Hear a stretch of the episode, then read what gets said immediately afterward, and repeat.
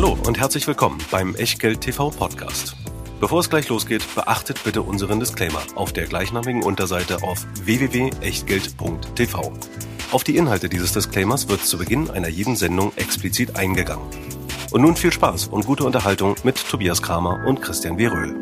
Herzlich willkommen aus Berlin, herzlich willkommen zu Echtgeld TV und herzlich willkommen zu einem Special. Wir machen mal wieder eine Folge mit den Weisheiten großer Investoren.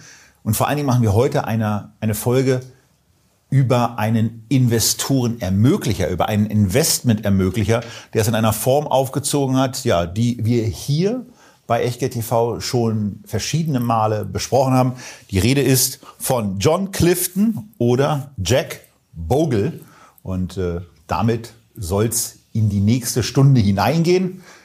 Natürlich, wie immer, eröffnet von dem einzigartigen Disclaimer mit Christian B. Röhl. Tja, denn auch wenn es heute eigentlich gar nicht um konkrete Produkte geht, vorsichtshalber der Hinweis, alles, was wir hier machen, ist keine Anlageberatung, keine Rechtsberatung, keine Steuerberatung, keine Aufforderung zum Kauf oder Verkauf von Wertpapieren.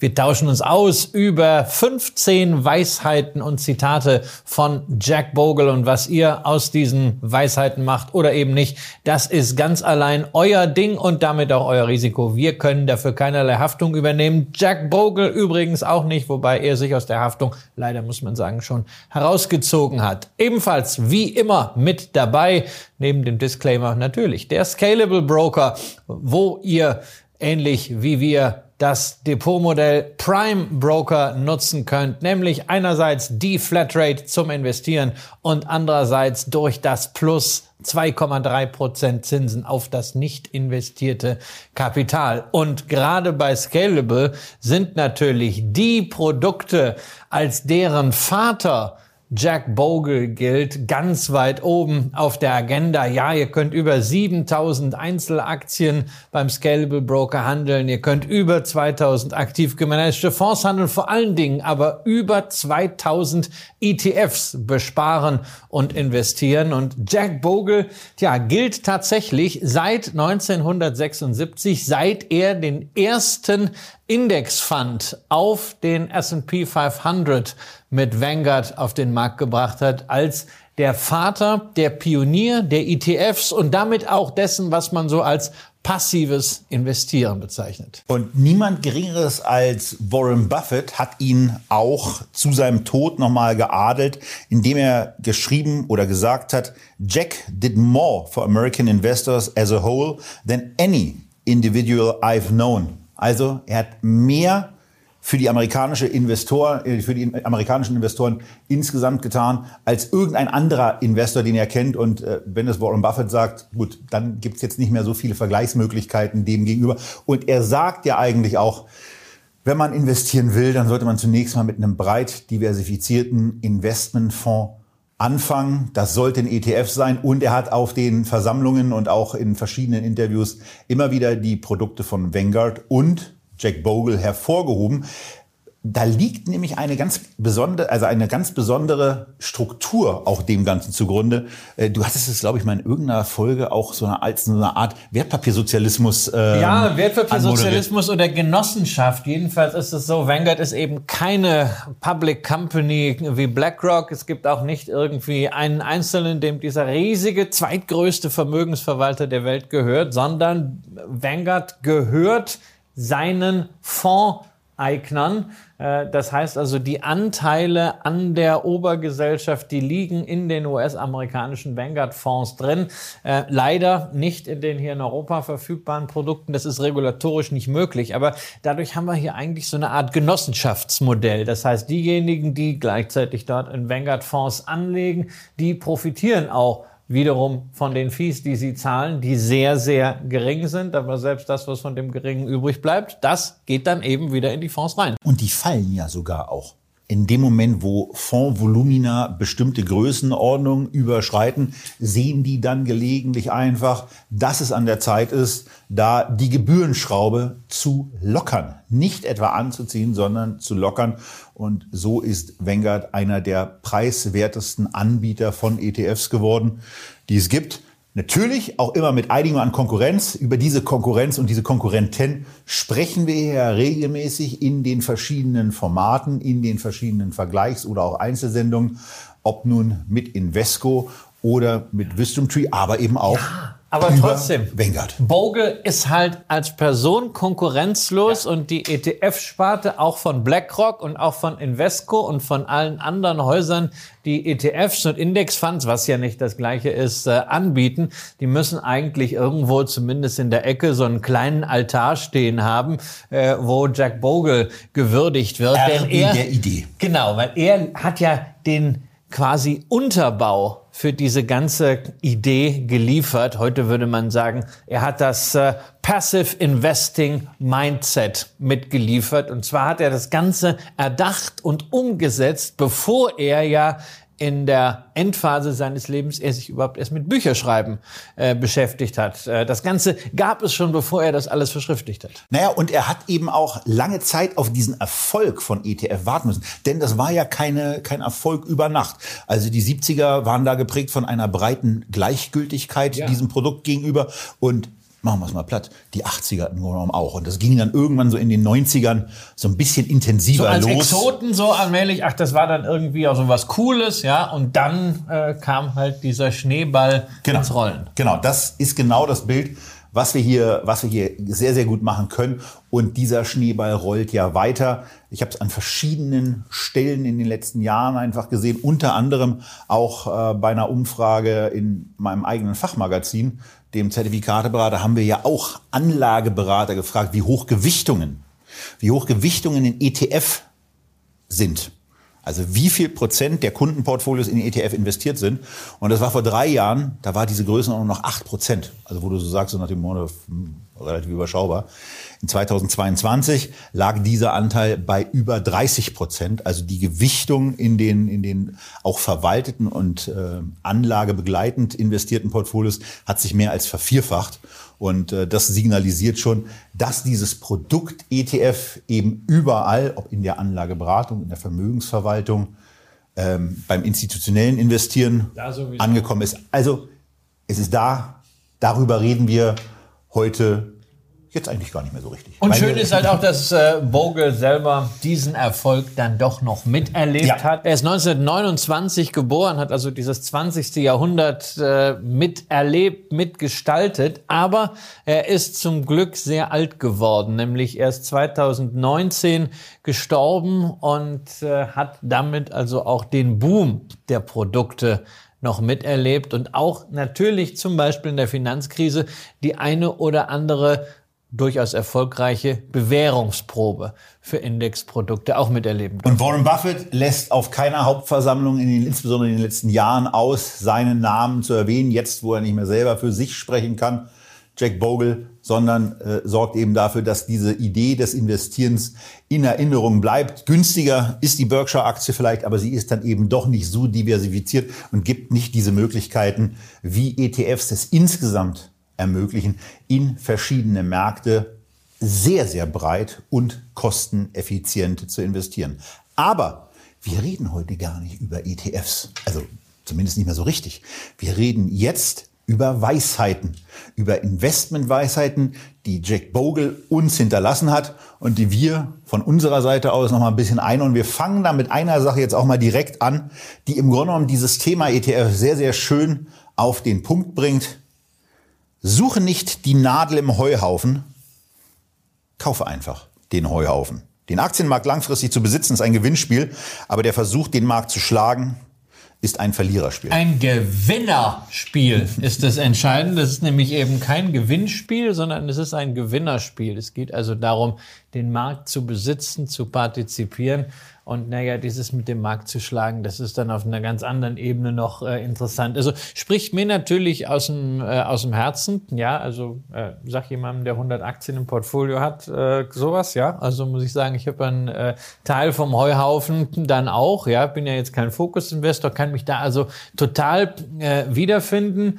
Und äh, ja, sehe es eben genauso, diese Partizipation und dann ja der Versuch, den Markt zu schlagen. Das ist sowieso immer so eine Frage, was ist es eigentlich, ne? Den Genau. Markt Was ist schlagen. der Markt? Ja, und dann genau, dann kommt es ja immer dazu, was ist der Markt? Ja, ich ich habe da, da kann man ja so diese Und irgendeine Benchmark findest du immer, die besser ist als du selber. ja, aber es fängt, es fängt ja allein damit an. Also ich glaube ja schon, das ist ja das Schöne. Wir haben ja gar nichts zum Thema passives Investieren. Aber es ist ja auch immer so ein Glaubenskrieg, aktiv versus passiv. Und ich frage mich dann immer, passives Investieren, geht das wirklich? Ich muss ja selbst, wenn ich jetzt sage, also okay, ich kaufe einen allgemeinen Weltindex und damit investiere ich passiv. Das ist ja so ein bisschen so der, der Common Sense. Da brauche ich ja auch erstmal eine Definition. Was ist denn dieser Weltindex? Wie gewichtet der? Investieren ist immer aktiv. Wie gewichtet er denn? Und also ich muss immer irgendwelche aktiven Entscheidungen treffen und deswegen, also man kann das ja auch an Indizes sehr schön festmachen, auch MSCI World. Gucke ich mir ein MSCI World kapitalisierungsgewichtet an oder gucke ich ihn mir an Equal Weight? Gucke ich ihn mir an in der einfachen Form mit Small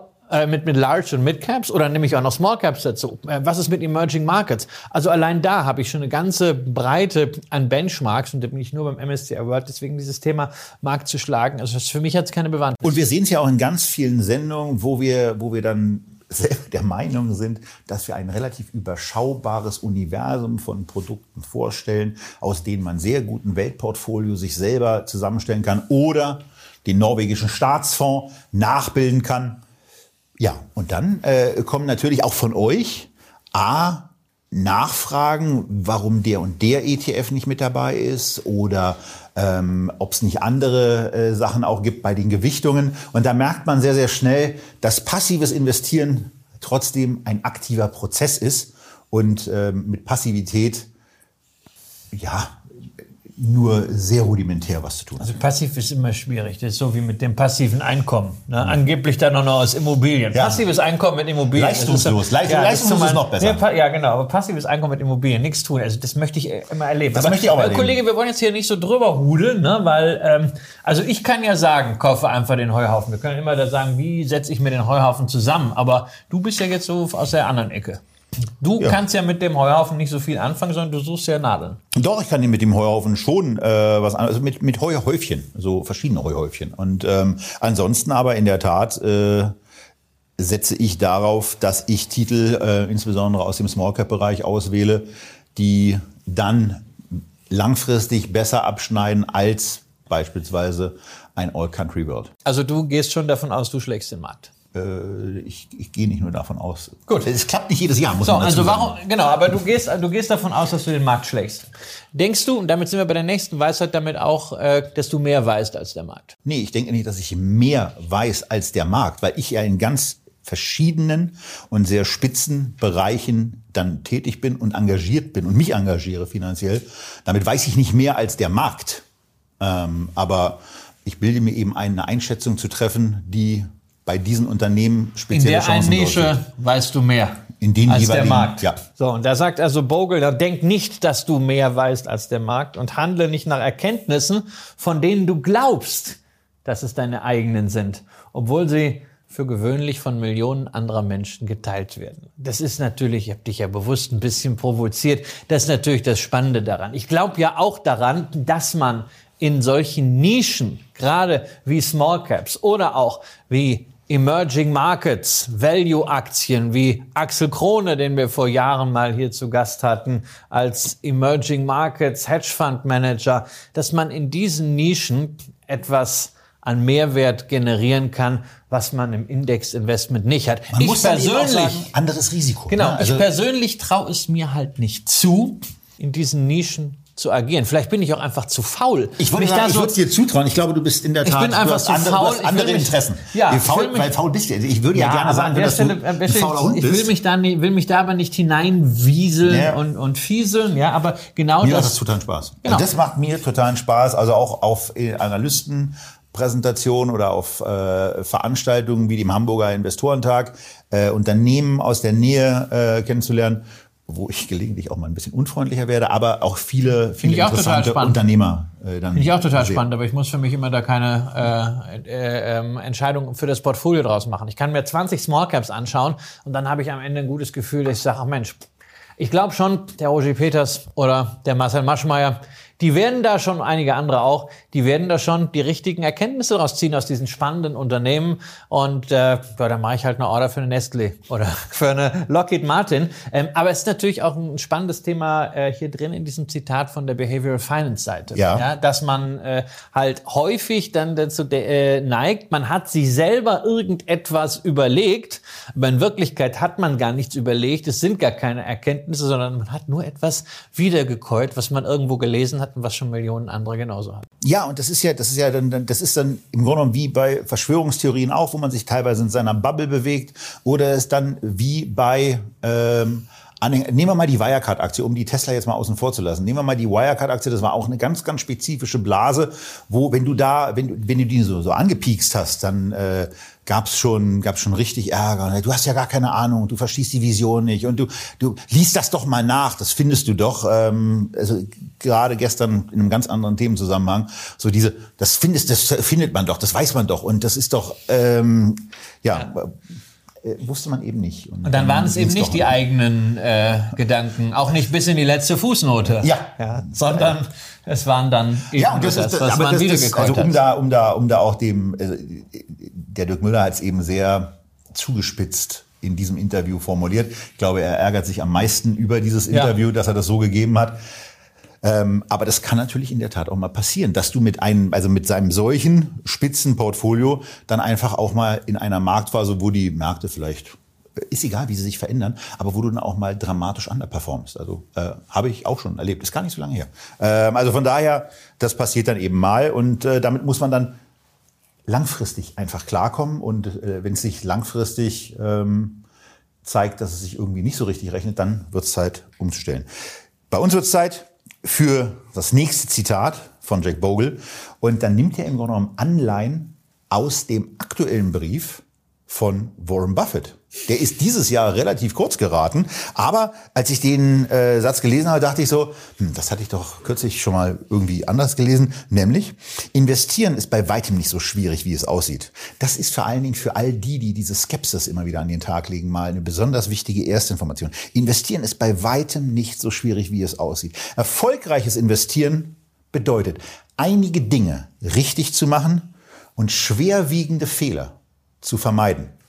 Ein schwerwiegender Fehler ist, den ihr unbedingt vermeiden solltet, den euer Umfeld unbedingt vermeiden sollte, weil ihr tut es sowieso, ist nicht zu investieren, ist jahrelang, jahrzehntelang Liquidität zu halten. Da ist im aktuellen Brief Oder von gar nichts Warren Buffett genau auch, auch ein schönes Beispiel drin, dass er mit dem Betrag von 1,3 Milliarden US-Dollar, das war damals für Berkshire relativ viel Geld, ist heute auch immer noch viel Geld, aber auch wenn es 1300 Euro gewesen wären, die hat er damals investiert. Und auf diese 1,3 Milliarden hat er damals 75 Millionen Dollar Dividende bekommen.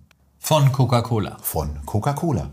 Und dieses Wertpapier hat sich inzwischen eben so weiterentwickelt, dass nicht nur der Wert dramatisch höher ist, sondern dass alleine die jährliche Dividendenzahlung aus Atlanta bei 740 Millionen US-Dollar angekommen ist. Das ist das, was dann gerne mit der Yield of Cost äh, dann erklärt wird, die dann eben irgendwie so bei im Bereich von 60 Prozent liegt. Aber hier ist es eben so, ähm, er sagt auch in dem Brief, man muss nur ein paar Dinge richtig machen. Also manchmal, es kommt eigentlich darauf an, dass ja. du ein paar Dinge wirklich richtig machst. Und das wichtigste Ding, was man richtig machen kann, ist eben zu investieren. Genau, und natürlich, wenn man jetzt bei Buffett über die einzelnen Aktien äh, spricht, auch nicht das komplett die Gewinner wegrebalanced werden. Also ich bin großer Fan von äh, Rebalancing, aber äh, man muss es nicht zu früh machen. Man muss in einer Position auch die Luft zum Atmen geben und äh, nicht immer gleich, wenn man so sagt, also Zielgewichtung ist beispielsweise ein Prozent, bei 1,2 Prozent schon wieder äh, Gewinn mitnehmen und dann das am besten auch noch in die Luschen äh, immer nachschießen. Das hilft natürlich nicht. Also da muss man schon ein bisschen äh, zum Atmen dazugeben. Ansonsten ist es natürlich ähm, auch so ein Satz, der gerne auf das anspielt, was wir so als den Unterschied zwischen uns beiden äh, definieren. Ja, du versuchst vieles richtig zu machen im Portfolio, ich versuche Fehler zu vermeiden. Das sind beides unterschiedliche Strategien, aber mit einem Ziel. Und das kommt auch dabei Bogle wieder durch, dass man, bevor man anfängt zu investieren, sich Gedanken darüber macht, auch wer man denn sein will und wer man ist als Investor. Ja, Ein weiteres Zitat ist sehr kurz, aber eben auch hier bei Echtgeld TV schon verschiedentlich besprochen. Lehnt euch zurück, denn Zeit ist dein Freund, Impulsivität hingegen ist dein Feind. Und das ist genau das Gegenspiel, wo wir über den Schneeball gesprochen haben, wo wir das über Coca-Cola-Investment von Warren Buffett gesprochen haben, wo einfach genau. inzwischen fast 40 Jahre vergangen rein, sind. Rein, rein, einfach beständig gewartet, das Unternehmen verfolgt. Sicherlich die Möglichkeit hatte er an der einen oder anderen Stelle dann auch als einer der großen, ich glaube sogar inzwischen der größte Shareholder, ähm, die eine oder andere Justierung mit zu begleiten. Die haben wir jetzt nicht als Privatanleger, aber äh, wir haben dafür natürlich dann die Möglichkeit, wir können ein bisschen kleiner skalieren, wir können unser Buy and Hold und Check ein bisschen einfacher machen als bei so einer Riesenposition. Ist auch äh, durchaus angenehm. Und dazu kommt natürlich, wenn wir das Gegenstück nehmen, Impulsivität ist sein Feind.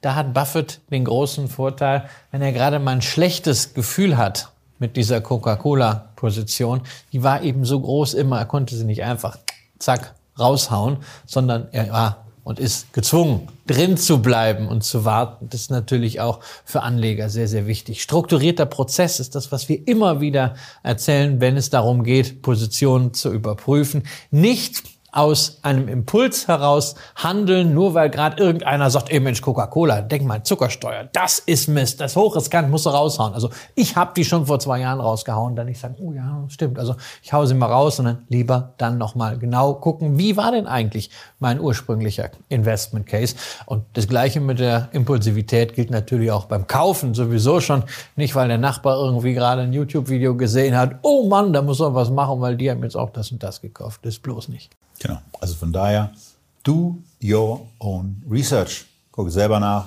was ihr kauft. Und äh, selbst wenn es eine sensationelle Ausgabe von Echtgeld TV ist, guckt euch die Sachen, guckt euch die Unterlagen, die wir euch bereitstellen, immer noch mal an und prüft, ob es zu eurem Investmentverhalten und zu euren Zielsetzungen passt. Allerdings, ne, er schränkt das ja ein bisschen ein mit der Zeit, Nichts die der Freund ist. Ja, ja, ja, genau. Also, denn die Zeit, die ist ein Freund, wenn es um Erträge geht. Aber wenn es um die Kosten geht, dann ist Zeit dein Feind. Ja, der Zinseszinseffekt der wirkt eben auch in die andere Richtung. Und da sagt er, das Wunder der Zinseszinsen wird von der Tyrannei der Kosten überwältigt. Ja, und in der Tat, äh, so ist das. Wenn wir langfristig investieren, dann haben wir eben auch diesen Zinseszinseffekt. Nur wenn wir langfristig zwei Prozent Total Expense Ratio zahlen, dann wird und, die jedes und Jahr. Und 20-prozentige. Am besten auch das noch. Dann wird die jedes Jahr und jedes Jahr wieder fällig auf das, was schon da ist. Das heißt, es ist ja nicht so eine Einmalgebühr wie der Ausgabeaufschlag, über den sich viele Menschen ja viel mehr aufregen als über Verwaltungsgebühren. Das Schlimme ist, Verwaltungsgebühren kommen ja immer wieder und sie beteiligen ja dann den Verwalter nicht nur am Vermögen, und an den Zuwächsen, die er selbst gemacht hat, sondern auch an dem Zinseszinseffekt immer weiter und weiter. Und indessen muss man sagen, da war Bogle halt wirklich so wahnsinnig konsequent. Wenn ich mir diese Kostenstruktur anschaue von ETFs, gerade von diesen großen Vanguard ETFs, die wir ja beim nordischen Staatsfonds zuletzt auch hatten, und dann sehe, also du hast weltweite Produkte mit Tausenden von Positionen, mit Small Caps sogar dabei, mit Emerging Markets dabei. Und dann stehen da am Ende 0,12, 0,15, 0,18 Prozent TIA. Da muss man sagen, ja, das ist auch super bei Bogle. Nicht nur den Mund aufgemacht, sondern gleich die Lösung mitgebracht. Genau. Trotzdem muss man immer auch mal gucken, ob dann natürlich der Vanguard ETFs gerade der, der günstigste und auch der beste ist. Aber naja, dafür habt ihr ja äh, uns. Und äh, damit machen wir hier weiter, denn es geht nicht nur um Erträge, es geht auch um andere Dinge, die es an der Börse auch gibt. Und das sind Schwierigkeiten damit umzugehen, wenn man mal Verluste macht. Wenn du Schwierigkeiten hast, dir einen Verlust von 20 Prozent an der Börse vorzustellen, solltest du nicht in Aktien investieren. Und das ist etwas, äh, ja, was äh, in jedem Fall äh, zutreffend ist. Das muss man aushalten können. Und äh, ganz ehrlich, Bisschen mehr. 20 Prozent werden nicht reichen. Wenn also, ihr lange noch dabei seid, werdet ihr auch stärkere Rückschläge erleben und durchstehen und euch dann hoffentlich nicht im ungünstigsten Moment abwenden, sondern euch vielleicht, ja, das ist in Ordnung, darüber ärgern, dass ihr nicht eine höhere Liquiditätsposition habt, dass ihr nicht das Portfolio beim Unterschreiten der 200-Tage-Linie, wir haben da verschiedene Sendungen zugemacht, abgesichert habt. Das kann alles passieren. Aber das Wichtigste ist, dass ihr euch damit nicht vom Kapitalmarkt abwendet, sondern eure Lehren daraus zieht, nämlich Lehre Nummer eins kann sein, das gehört dazu, das muss ich aushalten. Oder Lehre Nummer zwei kann sein, dann muss ich beim nächsten Mal eben daran denken, nach bestimmten quantitativen oder anderen Kriterien mein Portfolio auch abzusichern. Und wenn ihr das macht, dann äh, werdet ihr vielleicht geringere insgesamt zu verkraftende Verluste haben, aber irgendwann werdet ihr auch mal nahezu voll investiert sein und dann geht so ein Ding trotzdem mal 30 Prozent, 40 Prozent, vielleicht sogar noch mehr nach unten. Ja, ich finde die Zahl einfach viel zu gering. Ja. ja 20 Prozent, das äh, suggeriert Das kann eine schlechte Woche sein. Das suggeriert eine Sicherheit, die es an der Börse eben äh, in der Form nicht gibt. Ja, 20 Prozent ist auch das, was wir äh, letztes Jahr an Maximum Drawdown in langfristigen äh, Rentenpapieren gesehen haben. Ja, also mal völlig weg von Aktien. Manger und Buffett sprechen eben von den äh, von den 50 Prozent und da gilt halt auch das Motto: äh, If you can't stand the heat, stay out of the kitchen. Also das heißt, wenn man sagt, also ich möchte äh, eine sehr große Wahrscheinlichkeit haben, dass das nicht mehr als 25 Prozent Verlust sind, weil mehr kann ich nicht tragen. Das ist auch nicht schlimm, wenn man zu dieser Erkenntnis kommt. Das ist eine sehr, sehr gute Selbstreflexion. Die meisten überschätzen ja immer Risikotragfähigkeiten. Wenn jemand sagt, also mehr als 25 Prozent kann ich nicht, will ich nicht und ist nicht, dann muss man halt ganz einfach sagen, okay, dann muss die Aktienquote halbiert sein. Das Problem ist, das merken sie halt immer erst sehr, sehr spät, nämlich in so einer Situation, wenn es dann dazu kommt, dass man so eine Verluste hat, dann werden sie sich darüber gewahr, dass sie vielleicht gesagt haben, 30 Prozent halte ich aus. Ähm, und dann eben bei 20 Prozent äh, schon anfangen, wirkliches Fracksausen zu kriegen. Das ist, was mich immer bei diesen ganzen Bögen frage. Ja, ja, weißt du, im total, Internet, wo du so total. sagst, so, ermitteln Sie Ihre Risikopräferenz in, in sieben Fragen. Risikotoleranz, Ja, und dann, also das, das Dumme ist, ne, man, man merkt es eigentlich erst dann, wenn es so ist. Und äh, da bewahrheitet sich dann wieder ein anderer Buffett-Spruch. Ne? Äh, wenn die Ebbe kommt, dann sieht man, wer ohne Badehose schwimmt. Das gilt nicht nur für Bilanzen, so war, glaube ich, mal sein sehr ursprünglich, das ursprüngliche Thema, äh, wer also eine bilanzielle Stärke hat, sondern auch wer das entsprechende Nervenkostüm hat oder nicht hat. Aber Ja. die Börse ist ja eben nicht alles. Ähm, und da kommen wir zu einem weiteren Zitat, was mir natürlich äh, sehr, sehr gelegen kommt, nämlich der wahre Investor wird besser abschneiden, wenn er die Börse vergisst und auf seine Dividendenrenditen und die Betriebsergebnisse seiner Unternehmen schaut. Kann ich nur sagen, genau so ist es, denn ne, Buff, äh, ähm, Bogle präzisiert das dann, indem er sagt, langfristig geht es beim Investieren überhaupt nicht um Märkte, sondern es geht darum, die von den Unternehmen erwirtschafteten Renditen einzufahren. Hm, Das ist jetzt auch wieder so eine Frage, wie sieht man Börse? Ich sehe es einfach als Platz, wo ich gelegentlich Aktien kaufen kann oder Aktien verkaufen kann. Und deswegen ist das genau die Denke, die ich für mich adaptiert habe. Heißt aber nicht, dass das natürlich jetzt allgemeingültig ist. ne? Es gibt andere Investoren, die einfach Spaß daran haben und auch sehr gut daran sind, genau das, was an der Börse passiert, zu antizipieren. Die sagen, naja gut, also Wert und Preis, alles ganz schön, kann ich ja langfristig auch durchaus machen, aber ne, mein Fokus ist eher darauf zu gucken, wie wird kurzfristig an der Börse dieses psychologische Spiel rund um die Preise getrieben. Und das kann man eben mit Aktien machen, das kann man aber auch mit ETFs machen. Und dann partizipiert ihr eben beim Investieren geht es darum, die von Unternehmen erwirtschafteten Renditen einzufahren. Und da geht es eben für euch dann auch darum, das möglicherweise auch mal mit 250, mit 500, mit 1000 oder eben auch mit 5 oder 6000 Unternehmen in einem ETF-Portfolio zu tun und da mit dabei zu sein. Genau. Und da sind wir aber im Unterschied zwischen investieren und spekulieren. Ja, das eine geht auf den Wert, das andere geht auf den Preis. Oder wenn wir zu Bogle gehen, Spekulation führt auf die falsche Fährte, nämlich dazu, Emotionen an die erste Stelle zu setzen, während Investitionen Emotionen verdrängen. Wie stehst du dazu? Ja, der ist so ein bisschen, der ist so ein bisschen wirklich schwierig, weil ähm, wenn ich an Spekulanten denke, so wie ich sie kenne, also diese wirklichen Trader, ähm, von denen man ja ganz oft sagt, dass es sie eigentlich gar nicht gibt. Ich kann euch sagen, doch, es gibt die. Es gibt auch wirklich erfolgreiche. Die können es halt nur nicht so skalieren, wie es total schön für sie wäre. Äh, die können das mit einem, mit einem überschaubaren Volumen an Geld machen und dann eben für sich und können da extrem erfolgreich sein. Also auch mit, mit Renditen jenseits der 40, jenseits der 50 Prozent im Jahr. Aber sie können das eben nicht mit mehreren 100 Millionen oder gar Milliarden machen. Ähm, und die Leute, die ich da kenne, die machen eher Urlaub, wenn sie anfangen, emotional zu werden, ähm, als dass sie sich von Emotionen in irgendeiner Form unter Druck setzen lassen. Also die echte Spekulation ist eigentlich sehr, sehr emotionslos, weil dazu dann eben auch gehört, wenn eine Spekulation gegen einen läuft, Verluste sehr frühzeitig zu realisieren. Also von daher. Ja, und oder auch überhaupt, was so das Universum angeht. Wer also wirklich sein Trading-Setup hat, dem ist ja völlig egal, was er denn jetzt gerade handelt, solange das nur möglichst liquide ja. ist und bestimmte Voraussetzungen, Formationen oder Pattern erfüllt. Und da ist es dann egal, ob es äh, eine Aktie ist, ein Index ist oder vielleicht äh, gefrorener Orangensaft, sofern der halt gerade besonders liquide ist und Prämissen erfüllt. Und da muss ich schon sagen, da sehe ich äh, bei Investoren natürlich viel mehr Emotionalität, mhm. die Gefahr auch der Emotionalität, das ist ein zweischneidiges Schwert,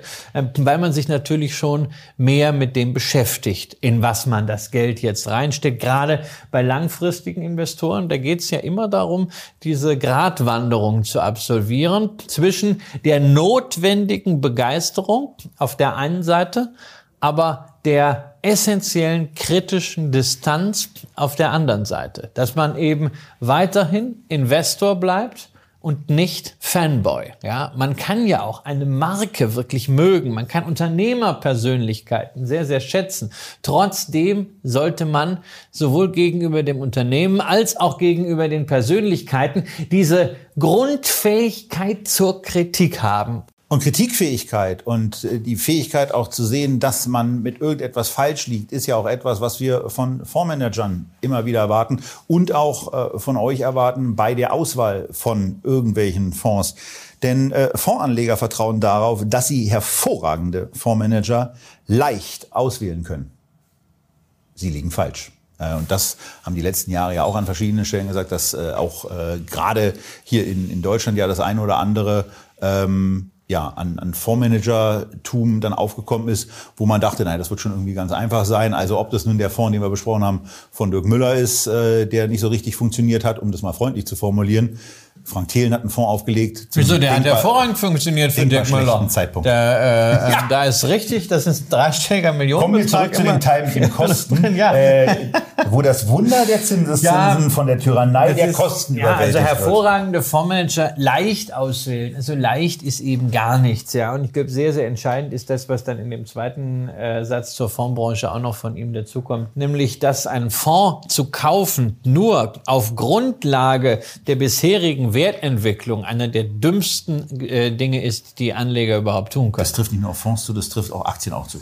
Ja, da haben wir letztens schon mal drüber gesprochen. Da ging es nämlich darum, um die Frage Momentumansatz. Da macht man genau das, indem man nämlich die Wertentwicklungen der Vergangenheit in die Zukunft extrapoliert. Allerdings revolvieren. Genau, revolvieren, das ist das Entscheidende. Das geht eben bei Aktien dann recht einfach, weil ich kann mir eine Grundgesamtheit definieren und ich muss das dann auch mit der entsprechenden Breite und Konsequenz machen. Da sind wir dann wieder bei diesem großartigen Vehikel namens Indexfonds, mit dem man das wunderbar genau. umsetzen kann, wie bei beispielsweise MSCI Momentum äh, Index äh, als einer der äh, Faktorindizes. Aber ansonsten natürlich zu sagen, also naja, ich kaufe mir jetzt den Fonds, weil der hat in der Vergangenheit äh, gut abgeschnitten, das passt überhaupt nicht. Das zeigen alle Studien, dass es da zwischen dem Vergangenheitsabschneiden letzten fünf Jahre und dem, was dann die fünf Jahre darauf passiert, dass es da überhaupt keine Korrelation gibt. Bei Dirk Müller muss ich natürlich sagen, also das hat die letzten acht Jahre nicht funktioniert mit äh, diesen horrenden Absicherungen. Das wird auch meiner Ansicht nach die nächsten acht Jahre nicht funktionieren. Aber jetzt auf der Positivseite, zum Beispiel im Small Cap Bereich, nur zu sagen, na ja, also, hm, der hat jetzt da die und die Outperformance gemacht, das wird auch weiter so gehen. Das wäre mir persönlich für einen Fonds immer zu wenig. Ich kaufe gerne Fonds, aber ich möchte halt dann auch wissen, wie ist der Management Approach dahinter, weil gerade das hilft ja dann auch dabei, wenn diese unvermeidlichen Schwächephasen nämlich dann doch mal kommen. Kein Fonds wird immer und zu jeder Zeit eine Outperformance zu seiner selbstgewählten Benchmark, zu seiner selbstgewählten Messlatte haben. Wenn, ich, dann, wenn ich dann nur reingehe und sage, naja, also ich äh, habe das auf Basis der äh, vergangenen Performance gekauft, na herzlichen Glückwunsch, dann muss ich ständig drehen, das bringt nichts. Aber es lohnt sich trotzdem eben nachzugucken, gelingt es einem Fondsmanager, diesen Markt dauerhaft zu schlagen und das dann aber eben auch regelmäßig einer Prüfung zu unterziehen und für sich verschiedene Zeitfenster auch zu definieren, in denen man erwartet, dass das gelingt. Und wenn man das tut, dann kann man sich eben seinen Fondsmanager aus, auch aussuchen und äh, seine Kriterien festlegen. Man muss dann aber eben auch so konsequent sein ähm, und sagen, an der Stelle äh, hat er eben diese Ziele, die ich mir bei meinem Anlageziel notiert habe, nicht erreicht. Und deswegen gehe ich da jetzt raus. Ja, deswegen also Vergangenheitsperformance ist sicherlich die notwendige Bedingung. Also jemand, der in der Vergangenheit komplett versagt hat, da jetzt zu sagen, oh ja, glaubt, der wird es aber jetzt machen, ist schwierig. Aber es ist eben keine hinreichende Bedingung. Und dann auch zum Thema Fonds hat er halt nochmal was Schönes mit Blick auf die Kosten. Ähm, die Emotionen von Anlegern plus die Werbeaktionen der Fondsindustrie bedeuten Ärger. Und da kommt ganz viel von dem rein, was wir schon hatten, ja, nämlich Impulsivität, äh, die Verführbarkeit von Anlegern und natürlich dann auch das Kostenthema, gerade bei den Produkten, die emotional aufgeladen sind. Und Energie. Und das ist jetzt das Einzige. Und ähm, dann in der Tat auch das, was bei, bei bestimmten Rohstoffwerten in den letzten Jahren gelaufen ist, dann davon auszugehen, dass sich das einfach so fortsetzt und dann nicht zu erkennen, dass ein Momentumansatz hier der Erfolg gebracht hätte, aber dieser Momentumansatz dann an irgendeiner Stelle auch reagiert und sehr emotionslos und sehr kalt sagt, Tschüss, bis. Äh, das war's jetzt mit Rohstoffen. Ich gehe jetzt auf irgendwas anderes, was dann eben gerade. Das Megathema Technologie. Im MSCI World Momentum ist momentan kein einziger der sieben Big Techs mehr dabei. Da ist keine Apple mehr dabei, keine Tesla mehr dabei, keine Nvidia mehr dabei, keine Microsoft mehr dabei. Dafür sind da jetzt Ölwerte drin. Ja. Und Bogle kommt dann eben zu was eigentlich ganz Einfachem. Er sagt nämlich, verlasse dich auf die gewöhnlichen Tugenden, auf die sich intelligente, ausgeglichene Menschen seit Jahrhunderten verlassen. Gesunder Menschenverstand, Sparsamkeit, realistische Erwartungen, Geduld und Ausdauer. Das sind die fünf Sachen. In dem Moment, wenn die da sind, wenn man kontinuierlich in seinen Sparauftrag einzahlt und dafür sorgt, dass da jeden Monat in irgendeiner Form was dazukommt und diesem Ansparvolumen dann eben auch die Zeit gibt, sich zu entwickeln und gelegentlich einfach mal nachguckt, passt das oder passen die Produkte, die ich mir ausgewählt habe, noch zu meinem persönlichen Chance-Risikoprofil, dann geht es einfach relativ entspannt. Und da braucht man nicht jeden Tag oder jede Woche oder jeden Monat was zu ändern, sondern bestimmte Sachen reichen und auch so quartalsweise, halbjährlich, vielleicht auch jährlich. Und naja, es gibt Investoren, die sind mit einer Berkshire unter 20 US-Dollar zu Millionären oder zu Buffett auch gebraucht, Zentimillionären oder eben auch Milliardären geworden äh, mit einem relativ profanen Investment, an dem sie dann eben einfach festgehalten haben.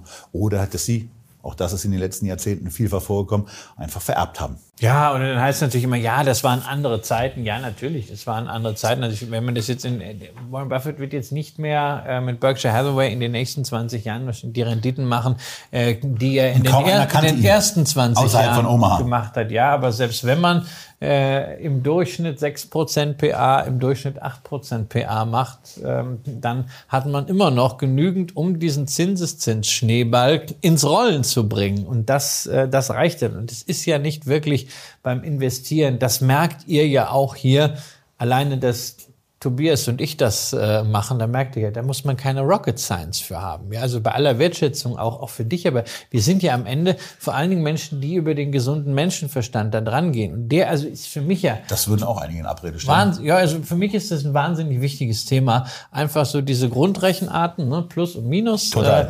Äh, äh, am Ende muss da halt bei mir auch ein, ein Gewinn stehen. Am besten ein Gewinn, der nicht irgendwo versickert, sondern von dem ich was bekomme. Nicht adjustiert? Genau, nicht adjustiert, ganz einfach. Das ist das Schöne bei einer Dividende, kannst du auch nichts mehr adjustieren. Ne? Die muss Kohle dann, ist da. Die muss entweder ist sie da oder nicht da, da gibt's gibt's nichts, äh, gibt's nichts zu deuteln. Und auch natürlich bei den, äh, bei den Geschäftsmodellen. Man kann natürlich versuchen, immer irgendwelche intellektuellen Klimmzüge zu machen. Aber in dem Moment, wo ich persönlich merke, dass ich ein Problem habe, mal gucken, ob ich es hinkriege, Snowflake, CrowdStrike und Cloudflare, yuppie, auseinanderzuhalten, zu definieren, was machen die? Da weiß ich doch für mich eins. Keins von den drei Unternehmen, so gut sie auch überhaupt sein mögen, äh, ist für mich als Investment relevant, weil es ist etwas, was komplett außerhalb der Ebene ist, die ich mit dem gesunden Menschenverstand fassen kann. Ja. Lerne jeden Tag, aber vor allem aus den Erfahrungen anderer. Es ist billiger. Und deswegen lohnt es sich eben auch, äh, verschiedene Biografien zu lesen. Deswegen lohnt es sich echt Geld TV zu gucken, ja, weil wir haben schon genügend Fehler Ja, gemacht natürlich. im Laufe unserer Natürlich. Zeit. Natürlich. Und wir, Ja. also, wir reden ja auch über diese Fehler und ja, da mag es dann mal so einige geben, "Hä, warte mal, wenn du das nicht gesehen hast, dann musst du ja doof sein. Ja, mag sein. Äh, derjenige soll, mal, soll mir mal denjenigen zeigen oder sich selber zeigen, dass er in den letzten fünf Jahren nicht irgendwelche Fehleinschätzungen getroffen hat. Das ist, das passiert. Das passiert uns allen. Das ist total scheiße. Das räume ich ja ein. Aber das passiert permanent. Und ähm, wichtig ist ja, wie, wie auch bei Rückschlägen, dass man sich von denen nicht entmutigen lässt, sondern dass man guckt, warum bin ich gerade auf die Schnauze gefallen? Warum habe ich diesen Fehler gemacht? Warum hat sich ein Investment nicht so entwickelt, wie ich es eigentlich erwartet habe? Dass man was daraus lernt und beim nächsten Mal richtig anders machen. Vorher wieder aufstehen. Genau, und das ist äh, einer der Gründe, weshalb wir auch gerne über unsere Fehler Ja. äh, sprechen, weil also wir können ja nicht vermeiden, äh, dass wir Fehler machen. Haben wir an dieser Stelle schon Intel erwähnt? Äh, ja, wir, können, wir können natürlich aber äh, versuchen zu vermeiden, dieselben Fehler nochmal zu machen. Und wir können auch versuchen, äh, euch dabei zu helfen, nicht die gleichen Fehler zu machen, die wir schon gemacht haben, sondern macht dann einfach ein paar andere. Äh, ist dann irgendwie die aufgeregendere Ihr seid ja schon groß. Also könnt ihr auch eigene Fehler machen. Ansonsten, äh, Lernen hat natürlich auch was mit der Investition in Wissen zu tun. Ist ja immer wieder die Frage, wie sollten junge Menschen investieren? Natürlich erstmal am allerbesten in sich selbst, denn ne, das sagt auch Bogle, Investition in Wissen bringt die allerhöchsten Zinsen. Lernen ist für die Fleißigen und Reichtum für die Sorgfältigen. Was ein Mensch aus dem Geldbeutel in seinen Kopf steckt, kann ihm niemand nehmen. Ja, das äh, ist irgendwie viel netter formuliert als optimiere dein Humankapital, meint aber letztendlich dasselbe. Und für sehr viele, die gerade so am Anfang ihrer beruflichen Karriere stehen, ist natürlich die Investition in sich selbst immer mit einer viel höheren Rendite verbunden als jetzt die Investition in das investierte Kapital. Das könnt ihr auch immer ganz oft daran sehen, dass, dass, diese, dass diese Coaches, die dann irgendwie auch anfangen, finanzielle Lehrgänge zu geben, in dem Moment, wo der Begriff Mindset fällt, da bin ich immer schon raus. Da weiß ich, da habe ich schon eine extrem hohe Trefferquote, dass das Dummschwätzer sind. Ähm, wenn sie mir was von, äh, ja, du musst dein, wir entwickeln dein finanzielles Mindset. Nur für dich machen wir das jetzt. Das sind im Großen und Ganzen Schwätzer. Hohlbroschige Schwätzer sind zum großen Teil auch. Ja, also ich sehe, ich sehe das auch so. Es gibt sehr viele Möglichkeiten, in sich selbst zu investieren. Qualifikation. Also ich habe riesigen Respekt vor jedem, der zum Beispiel auf die Meisterschule äh, noch geht, nachdem er den, den Gesellenbrief äh, in der Hand hat, oder auf die Technikerschule geht. Oder äh, jede Art von Studium, von, von Weiterbildung. Äh, Ich kenne das ja an der Form auch berufsbegleitende Studiengänge. Da wird richtig geknüppelt. Das sind Investitionen im Sinne dessen, was äh, Jack Bogle äh, hier meint. Und am allerbesten ist es natürlich, wenn in dieser Phase trotzdem immer zumindest noch ein bisschen was übrig bleibt, dass man auch Geld zurücklegen kann, sparen kann, investieren kann, damit dann, wenn auch entsprechend mehr Geld reinkommt aus der besseren Vermarktung des Humankapitals, man einfach schon dran gewöhnt ist. Ja? Wenn Geld reinkommt, geht ein großer Teil davon eben in ein Vermögensbildungsdepot, möglichst effizient, möglichst emotionslos und natürlich mit einem Teil davon leistet man sich auch was. Ja. Ich bin jetzt gerade so, ich merke gerade, dass ich so in den, in den Move komme, noch ein bisschen was zu Finanzcoaches äh, zu sagen. Ähm, aber dann, dann artet es ja, dann wird es auch böse. Ähm, von daher mache ich mal lieber mit dem letzten Zitat, was wir von John Bogle, von Jack Bogle hier haben, äh, weiter und schließe die, den Zitatreigen damit ab, bevor wir in unsere eigene Abschlussdiskussion dann kommen, über dieses Zitat. Der größte Feind eines guten Plans ist der Traum vom perfekten Plan. Halten Sie sich an den guten Plan. Das ist ein Ding, äh, da, das, ist, das ist ein Fehler von mir. Also ich wollte in einer bestimmten Phase, ähm, in, den, in den Nullerjahren, bestimmte Sachen auf einem, auf einem perfekten Level haben, also auf einem, für mich, also bestimmte Definitionen, beispielsweise beim, beim Investment, beim Immobilieninvestment damals, da habe ich auf eine für mich perfekte Anlage gewartet und habe dabei gut, sehr, sehr, sehr, sehr viele und wirklich gute Investmentmöglichkeiten vorbeistreichen lassen. Und das äh, war ein Fehler. Ja, das ist diese Lust im Optimieren. Die habe ich nicht. Da sind wir wieder bei der Faulheit. Ja, ich nehme dann entweder das, was da ist, oder ich sage, okay, es, es geht halt nicht. Aber ähm, ich glaube, das ist ein ganz wesentliches Thema für viele ETF-Anleger. Die haben sich immer für einen guten Plan entschieden, das weiß ich, Komma gelesen, andere Bücher gelesen, haben gesagt, okay, also das sind jetzt meine drei ETFs, das ist fein und damit lege ich jetzt los. Und dann, weiß ich nicht, gucken sie ein Video, vielleicht auch Echtgeld TV und dann sagen, ah Mensch, das habe ich aber jetzt nicht berücksichtigt. Das müsste ich doch jetzt eigentlich auch noch. Und der ETF ist auch gut und ah, der ist jetzt auch noch 0,03 Basispunkte billiger als der, den ich schon im Depot habe. Na, ich mache das nochmal anders. Und jetzt gibt es auch eine neue Bank und dann mache ich da wieder ein neues Depot. Also da muss man halt aufpassen. Man kann und sollte solche, gerade solche ETF-Strategien irgendwie regelmäßig einmal im Jahr durchaus darauf überprüfen, ob diese Prämissen noch gelten für die man sich mal entschieden. Da ist es, da ist es wirklich hat. gut, dass wir beim Scalable Broker sind. Ja. Mit dieser Sendung, weil günstiger das, genau, wird, das wird schwer. Ja, das aber das ist natürlich auch da beim Scalable Broker hast du jetzt nicht das Problem, dass du sagst, okay, ich, man, woanders ist mein Sparplan billiger, aber beim Scalable Broker hast du auch 2000 ETFs, ja, und dann stellst du dich hin und dann stehst du davor wie vor diesem Joghurtregal, ja, oder wie vor Putzmitteln. Ja, kennst du es nicht? Wenn deine Freundin sagt, bring mir Spülmittel mit. Wenn meine Frau mir sagt, bring, bring mal Spülmittel mit. Stehe ich davor, diese ganze Möglichkeit, hey, ich möchte in dem Regal was haben, da soll eine Pulle stehen, Spüli ja, wo ich einfach rausnehmen kann. Aber weißt du, diese, diese Vielfalt der Marktwirtschaft, die ich einerseits liebe, die kann ja unglaublich fordernd sein. Ja. Und da muss man sich selber gerade auch bei der Geldanlage zurücknehmen. Beim Spüli ist das egal, da kauft man heute das und morgen das. Noch, aber nicht ständig den Vorsparplan optimieren. 100 Ich weiß noch, als ich das erste Mal in den USA war, Potsdam, New York State und in den dortigen Walmart gegangen bin. Und da vor zig Metern verschiedener Chips, verschiedener Toastbrotsorten ähm, und sonstiger Sachen gestanden haben und dachte, was ist denn hier los? Hast du einem eine Tüte von allem genommen? Weißbrot, ne? Graubrot, fertig, ja. reicht. Das ja. ist ja in deutschen Supermärkten äh, mitunter ja, auch schon viel, eine ganze nein, Menge, Vielfalt, was da alles gibt. Vielfalt ist großartig, man muss sie beherrschen können. Und das ist halt hier, gerade bei der Geldanlage so, wenn man sich also seinen ETF-Sparplan zusammen gemacht hat, dann kann man sagen, okay, jetzt ist äh, meinetwegen äh, Anfang, äh, Jahresende habe ich es gemacht, nächstes Jahresende gucke ich wieder drauf, außer es passiert jetzt irgendwas, so wie Broker wird übernommen oder sonst was, dann kann man immer mal zwischenzeitlich gucken. Aber diesen Drang vom Überoptimieren, da muss man weg wegkommen. Da sind wir auch wieder bei den Finanzcoaches, ja, die sich ja häufig an diejenigen richten, die haben schon eine fixe Strategie, die sind total glücklich mit dem ETF-Sparplan. Und dann will man denen doch noch irgendwas aus dem Kreuz leihen, was sie gar nicht brauchen. Nein, braucht kein Mensch. Ja, keiner vielleicht nicht, aber die, die Fragestellung ist eben, was ist der Zusatznutzen äh, von einem äh bei 900 Euro genauso sinnlosen Kurs ähm, auch wenn er angeblich normalerweise 3.600 Euro kostet. Ähm, es bleibt halt vergünstigter Mist, aber ähm, da, sind, da sind so ein paar Folgen von Echtgeld TV, insbesondere die Just One und die Sparplanfolgen, die sind ein paar Jahre alt. Die Just One-Folgen könnt ihr euch in der jüngeren Version angucken. Aber guckt euch das an. Äh, das, und ihr müsst nicht mal was dafür bezahlen. Das gibt's alles einfach so.